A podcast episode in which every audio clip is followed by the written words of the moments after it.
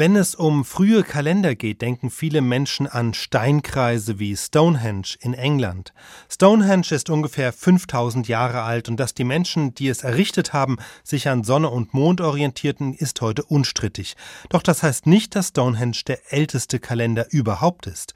Es gibt noch ganz andere, viel ältere Kandidaten.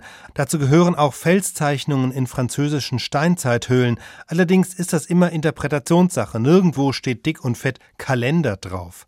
Einer der wirklich heißesten Kandidaten für den ältesten Kalender steht in Schottland am River Dee. Dort führt eine Schnellstraße entlang, die in die Highlands führt und auf einem Grundstück dort haben Archäologen vor mehr als 15 Jahren etwas Ungewöhnliches freigelegt, nämlich zwölf tiefe, runde Gruben. Sie verteilen sich über eine Länge von etwa 50 Metern und bilden zusammen einen leichten Bogen. Die größten dieser Gruben befinden sich in der Mitte des Bogens und haben einen Durchmesser von zwei Metern. Und wenn man den Bogen entlangläuft, werden die Löcher erst größer und dann wieder kleiner. Datierungen haben ergeben, die Gruben sind 10.000 Jahre alt. Der britische Landschaftsarchäologe Vincent Gaffney ging 2013 dann mit der These an die Öffentlichkeit, bei dieser Struktur handele es sich um den ältesten bisher bekannten Kalender der Welt. It goes from wenn man den Bogen entlang geht, werden die Löcher erst immer größer, dann wieder kleiner. Das steht für die verschiedenen Mondphasen, also den zunehmenden und den abnehmenden Mond. Und dass es genau zwölf Gruben sind, legt nahe, dass es etwas mit den zwölf Mondzyklen eines Jahres zu tun hat. Der Mond nimmt im Lauf eines Monats zu und wieder ab. Das ist bekannt und das haben natürlich auch die Steinzeitmenschen beobachtet. Aber was sie im Alltag viel mehr interessiert haben dürfte, ist nicht die Frage, ob gerade Halb- oder Vollmond ist.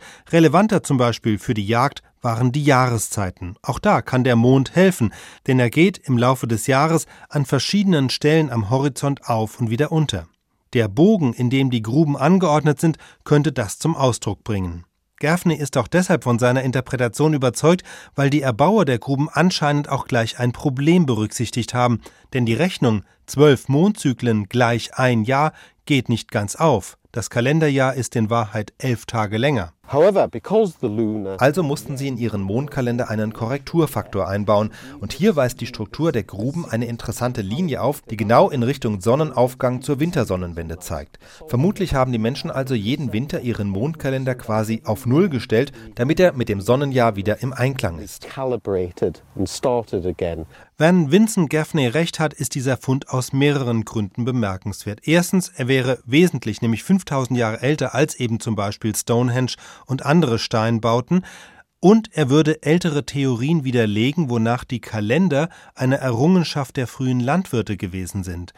Diese Theorien gingen ungefähr so, die Menschen haben die Landwirtschaft entdeckt, dadurch wurde für sie das Erfassen der Jahreszeiten immer wichtiger, weil sie wissen mussten, wann sie säen und ernten sollten. Das Werden und Vergehen in der Natur bekam damit eine ganz neue Bedeutung und so haben sie die Kalender erfunden. Das war die klassische Vermutung. Doch vor 10.000 Jahren gab es in Schottland noch keine Landwirte, nur Jäger und Sammler. Wir vermuten, dass sie den Kalender benutzt haben, um vorherzusagen, wann es sich lohnt, auf Jagd zu gehen und wann es viel Fisch im Fluss gibt.